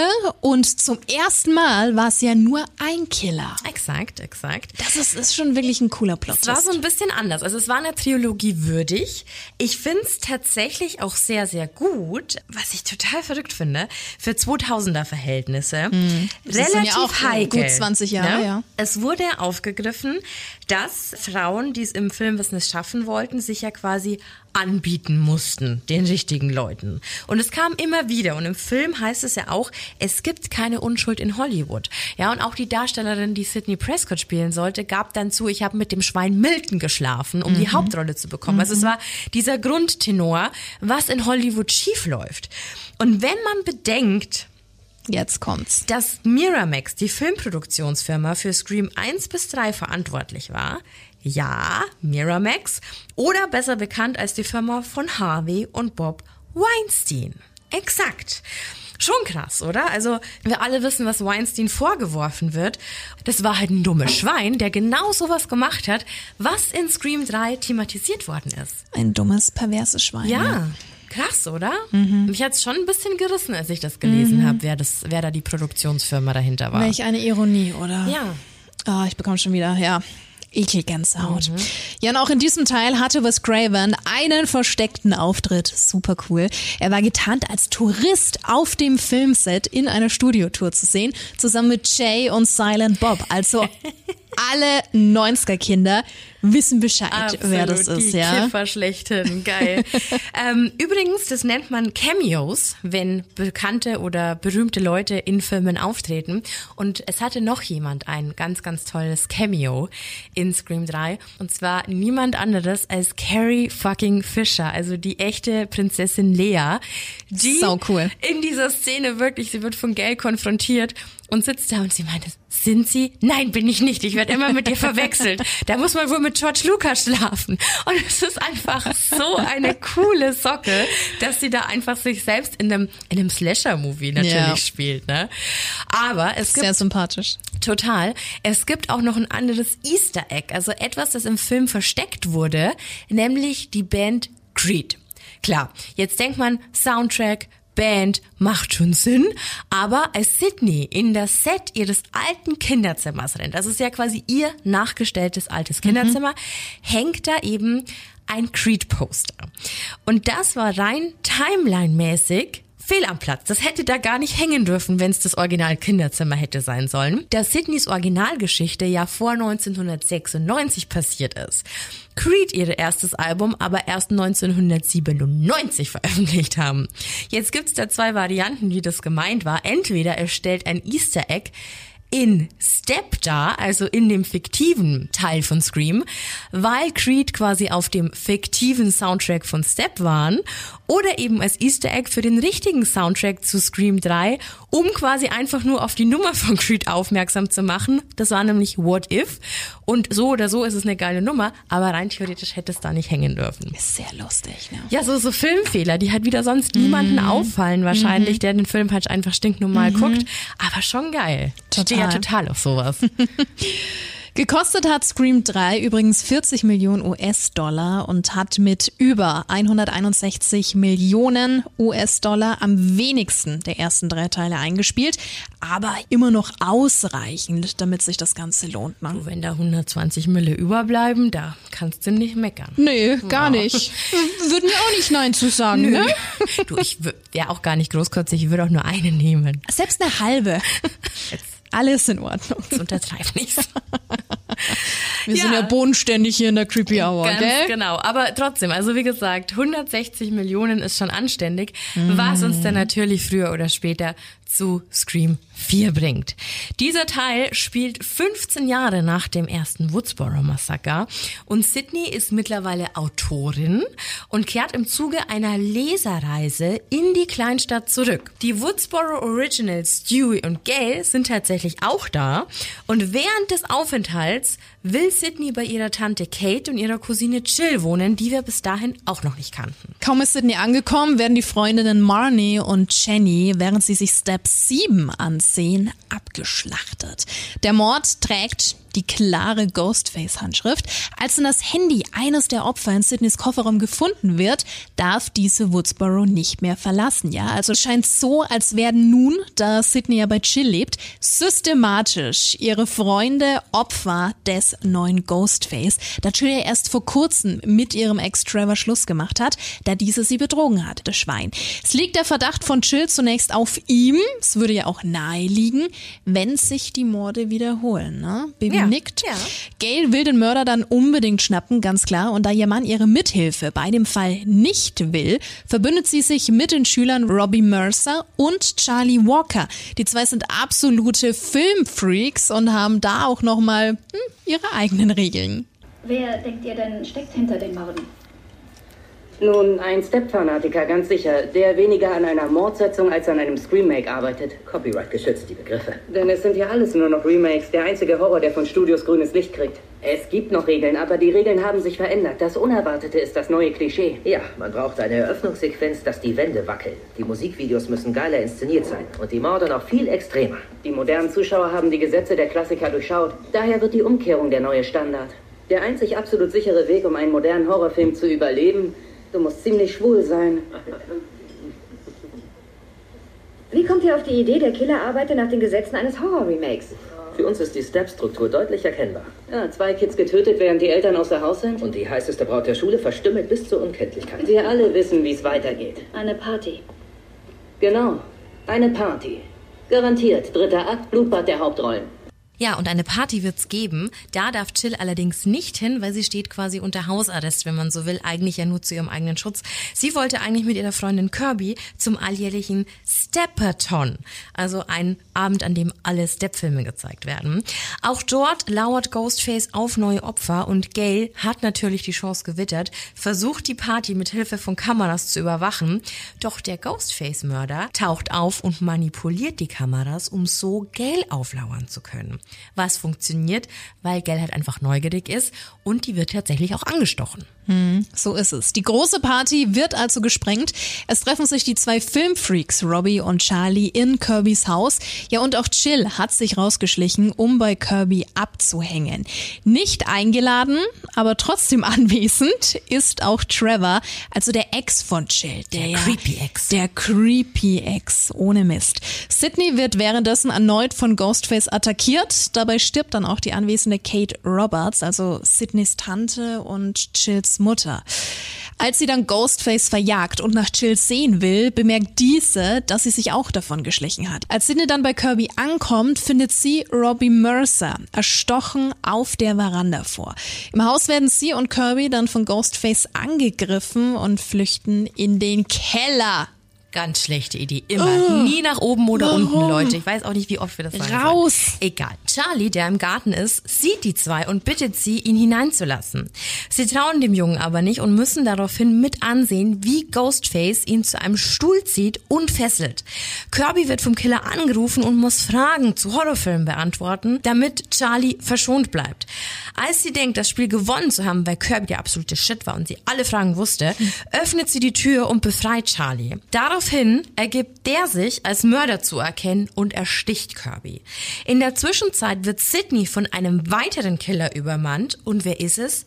Es ist Jill.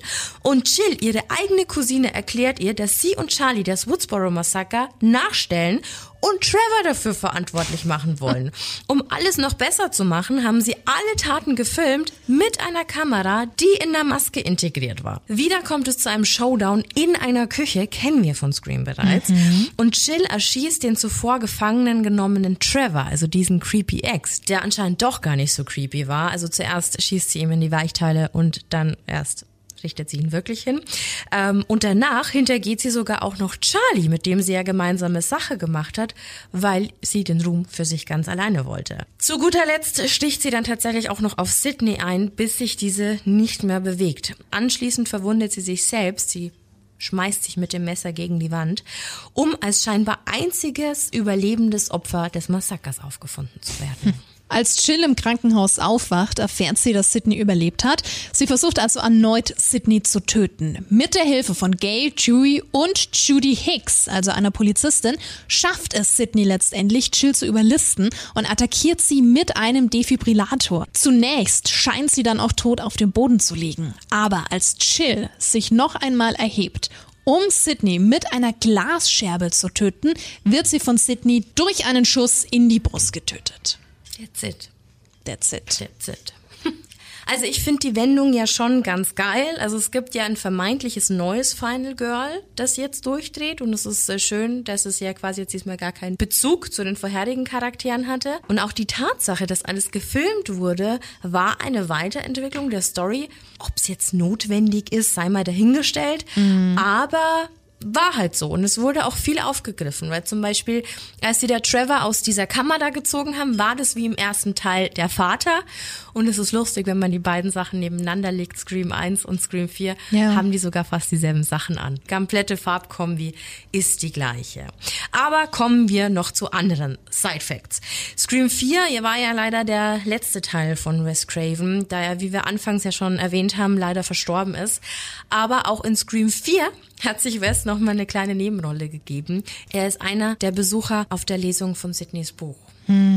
Gekostet hat der Film schlappe 40 Millionen US-Dollar. Also der teuerste aus der Reihe. Ne? Ja, das auf jeden Fall. In den USA allerdings war der Film, also ich will jetzt nicht Flop sagen, aber er kam nicht so besonders gut an, ja. Also Im er hat Verhältnis im sieht's Ver nicht gut genau, aus. er hat lediglich 38 Millionen US-Dollar eingespielt. Also weltweit waren es dann doch noch insgesamt 101 Millionen, aber trotz allem, also es ging Stück für Stück so ein bisschen bergab, Ja, ne? getoppt hat's halt nix, ne? Nee. War halt, aber das ist ja meistens so. Das stimmt. Das stimmt. Hat Randy auch gesagt. Fortsetzungen sind meist scheiße. Hat er Siehste? im zweiten Teil Hör gesagt. auf, Randy. Ja, insgesamt kommt das Scream-Franchise somit auf ein Einspielergebnis von 8.558.000 US-Dollar, während die Produktion lediglich 119 Millionen gekostet haben. Also wenn man das jetzt mal so zusammenrechnet, es hat sich also schon ordentlich gelohnt, auch Total. wenn es bergab gegangen ist. Aber da ist jetzt auch noch kein Merchandise, keine VHS, keine DVDs oder Streaming mit eingerechnet. Kam ja mit den Jahren dann auch. Kommt ja alles noch nachträglich, ne? Aber kommen wir mal zu etwas anderen Zahlen, nämlich zu dem, was jeden immer interessiert, den Bodycount. Yay! Also das heißt, wie viele Opfer gab es überhaupt in den vier Teilen? Also in Scream, in dem Original aus 97, also 96 eigentlich, gab es acht Tote. Wie wir von Randy wussten, es muss in der Fortsetzung mehr Tote geben. Hat es dann auch gegeben. Es gab zehn im zweiten. 10 im dritten und tatsächlich 14 im vierten. also eine schon eine ordentliche Steigerung. Insgesamt gab es also bei Scream 42 Morde. Kann sich sehen lassen, oder? Mhm. So viel zu den Scream-Teilen, die wir in den letzten drei Jahrzehnten so suchten konnten. Da hatten wir ja viel Zeit. Und jetzt kommen wir zum neuen Scream aus 2022. Erst seit ein paar Wochen draußen. Keine Sorge, du musst aber noch gar nicht wegschalten. Ja, also es kommen zuerst noch ein paar spoilerfreie Infos. Das wollen wir natürlich nicht, dass du dir denkst, oh, Baby Missy, Nein, ich hasse sind ja euch. keine Arschlöcher. Nein, nein, das machen wir nicht. Manchmal nicht. Aber als allererstes ist wichtig zu sagen, dass der Scream aus diesem Jahr nicht Scream 5 ist, sondern einfach nur Scream heißt. Was uns jetzt darauf schließen lassen könnte, dass es sich um ein Remake handelt. Was es aber eigentlich nicht ist. Wenn, dann sollte es eher als Reboot gehandelt werden. Ist es aber auch nicht. Sowas aber auch. ja, und wenn du jetzt nicht unbedingt so einen an der Waffel hast, wie Bibilein hier, dann äh, mal eine kurze Erklärung, ja? Also ein Remake ist grundsätzlich wie eine Neuverfilmung einer bereits bestehenden Geschichte. Gutes Beispiel dafür ist Stephen Kings S. Der Film wurde ja nochmal neu verfilmt, hatte aber die exakt gleiche Handlung. Ein Reboot hingegen ist eine Abänderung einer Neuauflage. Also das heißt, Filme können aus einer ganz neuen Perspektive oder mit abgeänderten Charakteren neu kreiert werden. Also zum Beispiel Ghostbusters aus dem Jahr 2016. Die Geisterjäger, die waren in dem Film nicht wie gewohnt vier Männer, sondern vier Frauen und somit ein Reboot. Ein schlechtes Reboot. Ein schlechtes Reboot. Ja, aber das ist ein anderes Thema. Stimmt. Exakt, aber um den neuen Scream noch besser erklären zu können, brauchen wir tatsächlich noch zwei Begriffe. Es geht um Sequel und Prequel. Okay, alle noch dabei, ist eigentlich ganz einfach. Ein Sequel ist eine Fortsetzung. Der Film knüpft also quasi an die Geschichte aus dem Film zuvor an. Wichtig ist allerdings, und ich fühle mich so ein bisschen wie Randy, dass es einen Unterschied zu Filmreihen darstellt. Das wohl einfachste Beispiel für eine Filmreihe wäre zum Beispiel Herr der Ringe. Das war eine aufeinander aufgebaute Filmreihe und keine reine Fortsetzung. Ein Sequel greift lediglich die bereits vorhandenen Figuren und Ergebnisse auf. Also stellt Scream 2 ein Sequel dar. Da ist die Geschichte von Mrs. Loomis weitererzählt, die ja quasi geschädigt war durch den Mord an ihrem Sohn. So. Während Scream 3, und ich weiß, es ist echt ein bisschen nerdy, aber es muss, eine Mischung aus Sequel mit den aktuellen Morden und ein Prequel mit der Vorgeschichte um Sydneys Mutter darstellt. Ein Prequel bezieht sich nämlich immer auf Vorgeschichten der eigentlichen Story. Und jeder, der sich irgendwann mal Star Wars reingezogen hat, der weiß jetzt ganz genau, was ich meine. Also bei Scream 4 würde ich auch eher über ein einfaches Sequel sprechen. Und jetzt nochmal die große Warnung, falls du den neuen Scream noch nicht gesehen hast und dich auf gar keinen Fall spoilern lassen möchtest, was wir natürlich verstehen, dann darfst du heute ausnahmsweise mal ausschalten. Dann hören wir uns wieder nächste Woche. Aber gut, um was geht es in Scream aus 2022? Ja, 25 Jahre nach dem ersten Mord in der Kleinstadt Woodsboro taucht wieder ein Mörder im Ghostface-Kostüm auf. Er ruft die Highschool-Studentin Tara Carpenter an, die gerade alleine zu Hause ist. Tara muss drei Fragen zu den früheren Mordserien im Ort richtig beantworten. Sonst droht Ghostface ihre Freundin Amber Freeman zu ermorden. Tara erfüllt die Aufgabe, wird dann aber selbst vom Killer überfallen. Sie überlebt mit schweren Stichverletzungen. Taras ältere Schwester Sam, die nicht mehr in Woodsboro wohnt, erhält einen Anruf von Taras Freund Wes, der zugleich Sohn der bekannten Polizistin Judy Hicks ist. Liz, die kennen wir ja auch schon. Mhm. Sam kehrt mit ihrem Freund Richie in den Heimatort zurück. Im Krankenhaus treffen sie dann neben Amber auch Terras weitere Freunde Chad, Mindy und Liv. Ja, sofort beginnen ganz klar Spekulationen über den Täter. Später provoziert dann auch Livs Affäre Win Snyder die Gruppe in einer Bar. Er wird wenig später von der Bar von Ghostface ermordet. Im Krankenhaus hat Sam dann Halluzinationen von Billy Loomis. Also es wird ganz schön verrückt. Daraufhin vertraut sie Tara dann ihr Geheimnis an. Denn Sam hat vor einigen Jahren im Tagebuch ihrer Mutter erfahren, dass ihr biologischer Vater Billy Loomis ist, wodurch die Familie zerbrach. Bam, bam, bam. Also der Mörder aus dem ersten Teil. Am nächsten Tag besuchen Sam und Richie dann den ehemaligen Polizisten Dewey Riley, der bei den früheren Morden ermittelt hatte, aber seit der Scheidung von Gail Weathers zurückgezogen lebt und nicht mehr als Polizist agiert. Er erinnert sich an einige Horrorfilmregeln, unter anderem, dass man dem eigenen Partner niemals trauen darf. Danach ruft er Sydney, die bekannteste Überlebende der Mordserie, an und schreibt Gail lediglich eine Nachricht. Er kommt auch zu einem Treffen der Teenager in Mindys und Chets Haus, wo er deren Mutter Martha Meeks begegnet, die Schwester von Randy Mix. Es stellt sich heraus, dass der ermordete Vince der Neffe des anderen originalen Mörders Stu Marker war. Wieder gibt es Spekulationen über mögliche Täter, wobei auch Sam verdächtigt wird. Mindy erklärt die Theorien eines Requels, also einer Neuauflage des ersten Films, in dem bekannte Charaktere als Legacy Actor auftreten. Sheriff Hicks ist gerade unterwegs, um Essen zu holen, als Ghostface ihr telefonisch androht, ihren Sohn West zu töten. Sie eilt natürlich zurück zum Haus, wird aber vor der Tür erstochen und Ghostface ermordet leider auch Wes. Sam bemerkt währenddessen, dass ihre Schwester Tara im Krankenhaus nicht mehr von der Polizei bewacht wird und macht sich mit Dewey auf den Weg. Währenddessen bemerkt Tara dann, die auf einer stillgelegenen Station liegt, also auch das wieder super gruselig, mhm. dass irgendwas nicht stimmt. Richie also, der Freund ihrer Schwester, der taucht auf, will ihr helfen, aber Ghostface greift die beiden an. Gerade noch rechtzeitig kommen Dewey und Sam an und Ghostface wird niedergeschossen. Leider vergebens, denn der Killer erhebt sich dank schussfester Weste und Dewey wird erstochen. Das ist schon, ja, kommen wir später nochmal zu. Ja. Sydney kommt zurück nach Woodsboro und trifft auf Gail. Beide versuchen Sam zu überreden, Ghostface zu stoppen. Die beiden haben schließlich auch Erfahrung. Doch Sam lehnt die Bitte ab, weil sie mit Tara und Richie die Stadt verlassen will. Unterwegs müssen sie jedoch an Ambers Haus vorbei, um einen Inhalator für Tara zu holen. Es ist das ehemalige Haus vor vom Mörder Stu, also das berühmt-berüchtigte erste Haus, in dem alles begann. Sam und Richie finden dort eine Party vor und finden es für das Beste, diese zu sprengen. Also es war eigentlich eine Trauerfeier für Wes, aber dieses sollte sich jetzt auflösen, damit alle in Sicherheit sind. Tatsächlich war Ghostface aber schon da. Er sticht Mindy, die sich eine Szene aus Step ansieht, und Chad, der draußen vor dem Haus nach seiner Freundin sucht, nieder. Dann eskaliert die Situation. Amber tötet Liv und präsentiert sich als Ghostface. Auch Sydney und Gail, die Richies Auto mit einem Peilsender überwacht haben, treffen ein. Amber schießt auf Gail und Richie, also der Boyfriend von Sam, zeigt sich nun als Ambers Komplize. Nachdem er Sam niedergestochen hat, bringt er sie sowie Sydney und Gail in die Küche, in der damals Billy und Stu als erste Mörder enttarnt wurden. Richie und Amber sind als Fans der Step-Serie von der Fortsetzung enttäuscht und wollen eine neue, auf wahren Begebenheiten beruhende Geschichte erzählen, wobei sie Sam als Billys Tochter die Schuld geben wollen.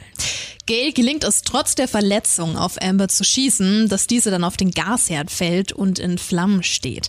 Die verletzte Sam sieht durch eine Billy-Halluzination ein Messer auf dem Boden, mit dem sie ihr Leben rettet. Also sie sticht mehrmals auf Richie ein und erschießt ihn letztendlich. Die schwer verletzte Amber versucht dann einen allerletzten Angriff, wird aber von Tara erschossen. Tara und die Meeks-Zwillinge kommen ins Krankenhaus. Sam dankt Sydney und Gail für die Hilfe, die Reporterin möchte aber kein Buch über die neuen Morde schreiben, sondern lieber Dewey würdigen. Ja. Nicht weinen? Nein. So, ich habe mir den Film ja äh, noch am Premierentag angeguckt und äh, bin eigentlich sehr happy aus dem Film raus. Also Das nicht stimmt, nur ja. sehr, sondern war überwältigt.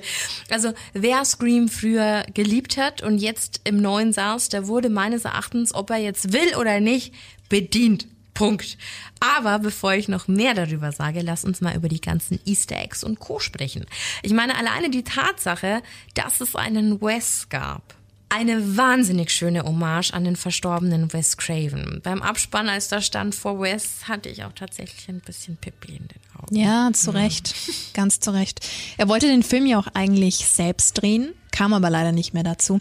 Was ich persönlich aber ganz, ganz toll finde, ist, dass die neuen naja, Kinder und Teenies sind es jetzt auch nicht unbedingt, also so die neue Clique, alle irgendwie mit den ersten Charakteren zusammenhängen. Ja, absolut. Wir haben ja vorhin auch schon den Namen Meeks gehört. Das sind dann die Kinder von Martha Meeks, der Schwester von Randy, also dem Horror-Nerd, der die Regeln ja aufgestellt hat. Ne? Die hatten wir ja in Scream 3 auch schon mal in der Filmproduktion gesehen. Genau, die kam da ans Set. Hat damals ja das Video von Randy zu den Regeln zur Trilogie gebracht. Wir haben also folgende Rollen. Die zwei Schwestern, Tara und Sam Carpenter. Sam ist die uneheliche Tochter von Billy Loomis. Wir erinnern uns, einer der ersten zwei Ghostface-Killer. Weiter geht's dann mit der neuen Clique, eben mit Wes Hicks, der Sohn von Judy Hicks. Sie sah man auch schon in Teil 4 an Deweys Seite. Und Wes kannte nicht nur Tara aus seinem Freundeskreis, sondern auch Sam, also ihre große Schwester, da sie ihn früher gebabysittet hat. Ja. Dann sind da noch, wie vorher schon erwähnt, die Meeks-Zwillinge, Chad und Mindy Meeks. Sie sind die Verwandten von Randy Meeks, unserem Legacy-Charakter aus Teil 1. Und zur Clique hinzu kommt dann noch Liv Mackenzie. Sie ist die Freundin von Chad Meeks und war zuvor mit Vince zusammen. Und wichtige Info zu Vince, der wiederum ist der Neffe von Stu. Also ebenfalls einer der Ghostface-Killer aus dem ersten Teil. Und natürlich unsere neuen Killer. Da haben wir Terras vermeintlich beste Freundin Amber Freeman, die sich als durchgedrehter Step-Fan mit Sams Boyfriend Richie Kirsch zusammentut, um eben eine bessere Geschichte zu kreieren. Wir haben also fünf neue Charaktere, die allesamt Bezug zu den alten Figuren haben, plus die Legacy-Charaktere Sid, Gail und Dewey. Eine ganze Menge, ne? Im Film sind wieder unzählige Mini-Details eingebaut worden, also sozusagen als Hommage. Alles nur, damit sich der Horrorfan ganz wie zu Hause fühlt. Zum Beispiel dieses obligatorische Abwischen der Klinge nach einem Kill. Das ist so ein, so ein Muss, ja. Ein absolutes Muss für jeden Ghostface. Wie siehst du das, Baby? Aber hallo. Aber noch besser finde ich, dass es eben Sam war, die im neuen Teil die Klinge so abwischt, wie ihr Vater, also wie ein Ghostface, obwohl sie ja eigentlich das neue Final Girl darstellt, wenn es nicht sogar drei Final Girls jetzt in dem gab.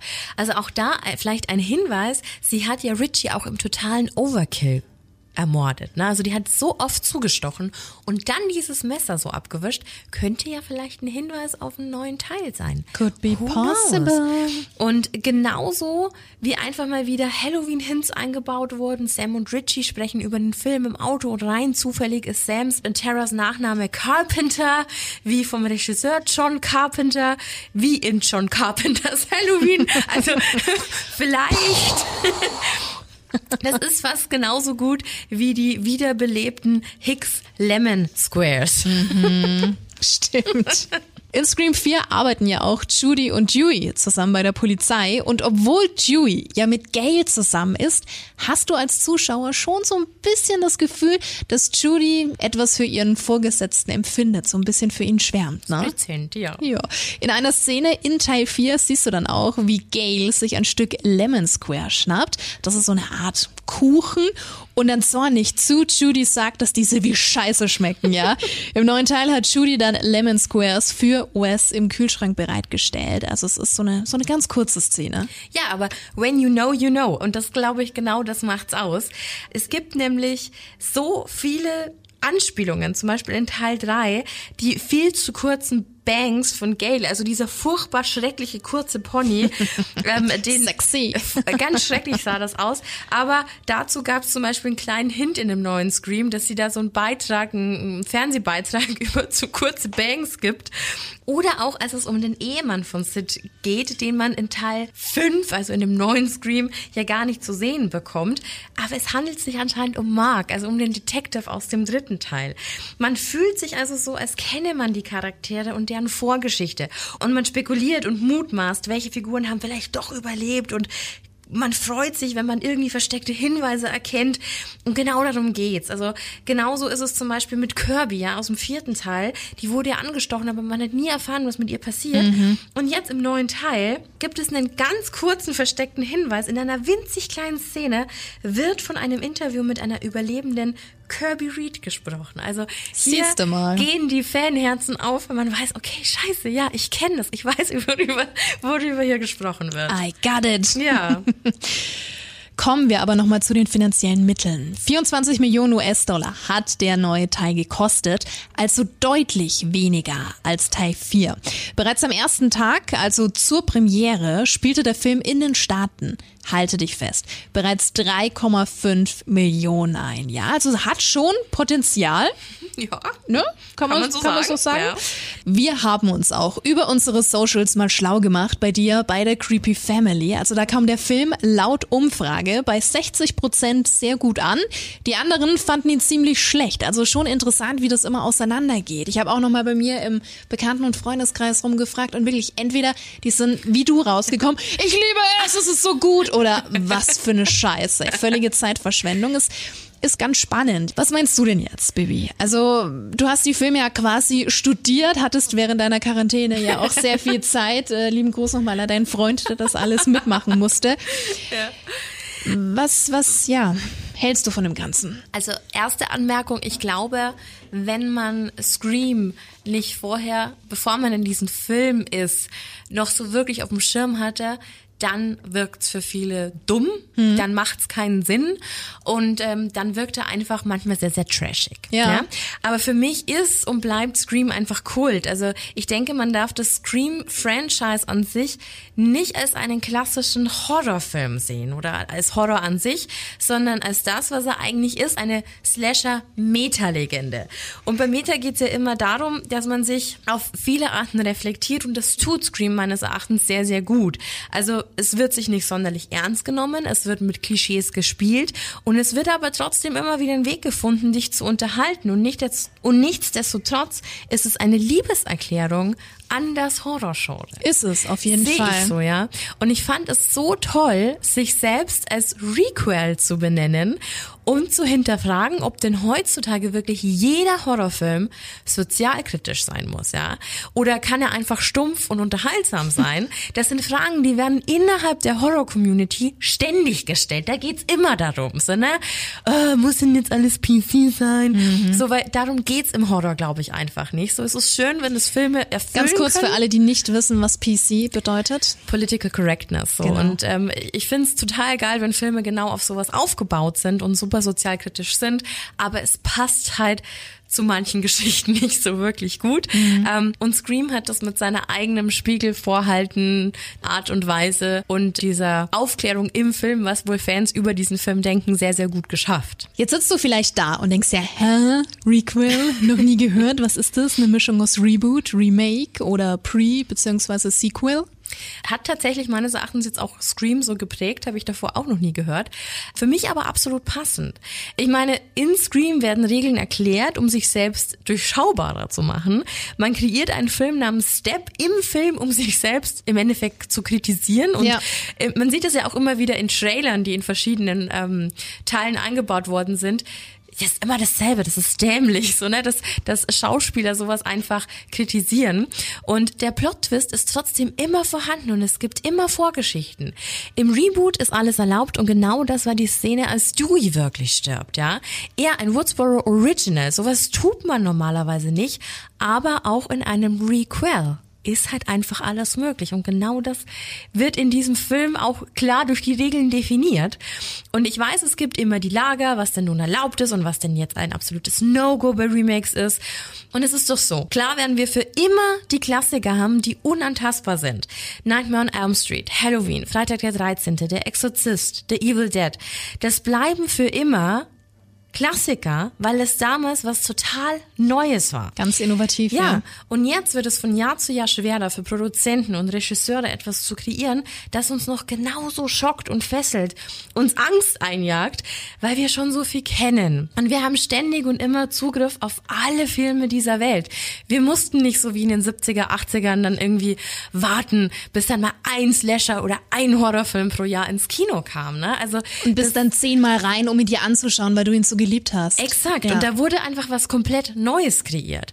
Die Klassiker werden für mich immer Klassiker bleiben, aber trotzdem kann man anerkennen, wenn es ein Horrorfilm schafft, einen abzuholen oder, so wie Scream es tut, einen für 115 Minuten nochmal irgendwie in die 90er Horrorfilm-Atmosphäre einzusaugen, in der man sich irgendwie so ein bisschen leichter und jünger fühlt und in der einem einfach das Nerdherz aufgeht, weil schön ist, was da als Hommage an Wes Craven kreiert worden ist. Wie gesagt, ich bin auch aus dem Film raus und habe dann, hab dann noch zu meinem Freund gemeint, boah, ich glaube, voll viele Leute haben gewisse Sachen überhaupt nicht gecheckt und dann wirkt es super dümmlich.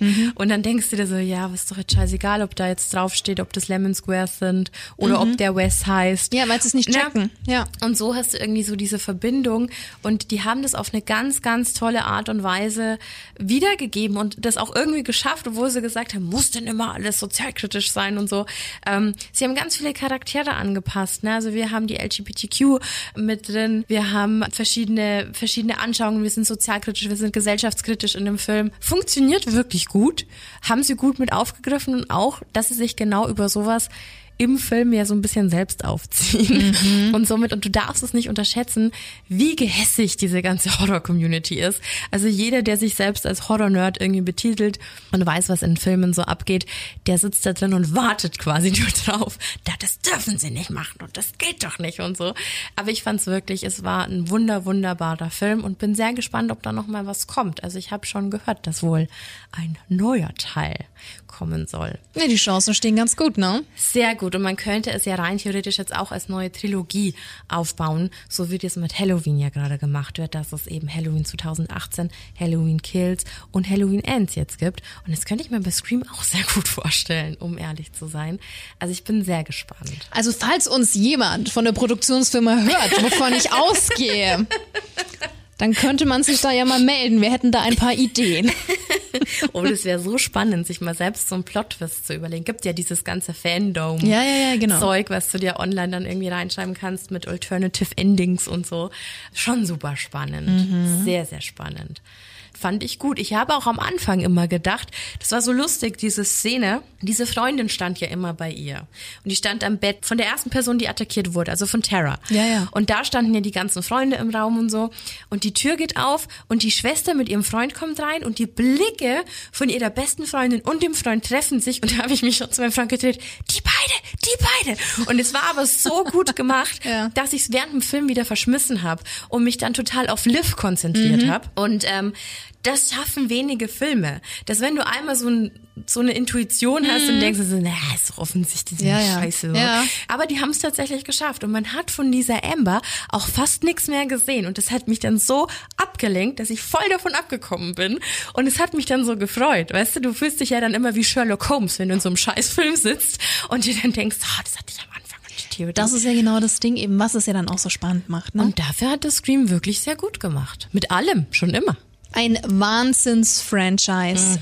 Tolle Filme, die wirklich dieses ganze Horror-Genre auch beeinflusst haben. Total. Ich glaube, dieses ganze Regelding wurde einfach seit späten 90ern von so vielen Slasher-Filmen mit aufgenommen. Und dann ist es ja schon immer diese Geschichte, bist du Meta und verarsch dich selbst und nimmst dich selber so ein bisschen auf die Schippe oder nimmst du es halt tot ernst. Ne? Und das ist ja das Schöne im Horror, es gibt so viele Genres, so viele unterschiedliche Arten von Horror. Ist für jeden was dabei. Genau, und darum geht's doch. Und die Wertschätzung für einen guten Horrorfilm. Das Amen. ist das Wort zum Sonntag, wollte ich jetzt aussagen.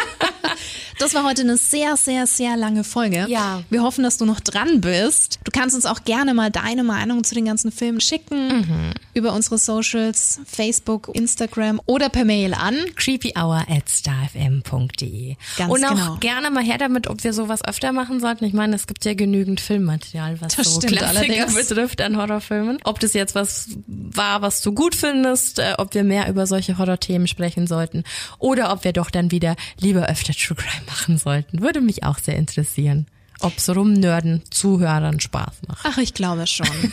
Ich glaube schon. Mir auch egal, die Folge war für uns. Ja, war eine sehr, sehr lange Folge. Falls du sonst noch andere Wünsche hast, Vorschläge etc., immer her damit. Unsere Liste beziehungsweise unser Zeitplan für die kommenden Wochen, der, müssen wir sagen, ist schon fix. Also da darfst du dich auf einiges freuen. Wir haben es ja schon gesagt, Expertentöne. Es, ja, gibt querbeet was. Lassen wir es jetzt einfach. Wir hören auf. Wir haben heute schon lang genug geredet, oder? Schon ganz fusselig. Fusselig. Das ist ja fusselig. Fusselig. Ich habe aber schon ein bisschen Halskratzen redet, ja. gerade. Me too. Du auch? Ja. Ich habe einen Halsbaum dabei. Das ist sehr gut. Aber nur einen, den teilen wir uns. Geschmarri. Machen Nein. wir eine auf Billy und Stu. Okay, finde ich gut. So, Nun gut. es ist schon spät, ne? Wir sitzen ja schon ein paar Stündchen hier. Äh, jetzt geht's heim. Ja. Und das war's für heute. Danke fürs Zuhören. Bleibt gesund. Das sowieso. Ansonsten Creepy Trail. And scary on. Bye, bye. Ciao.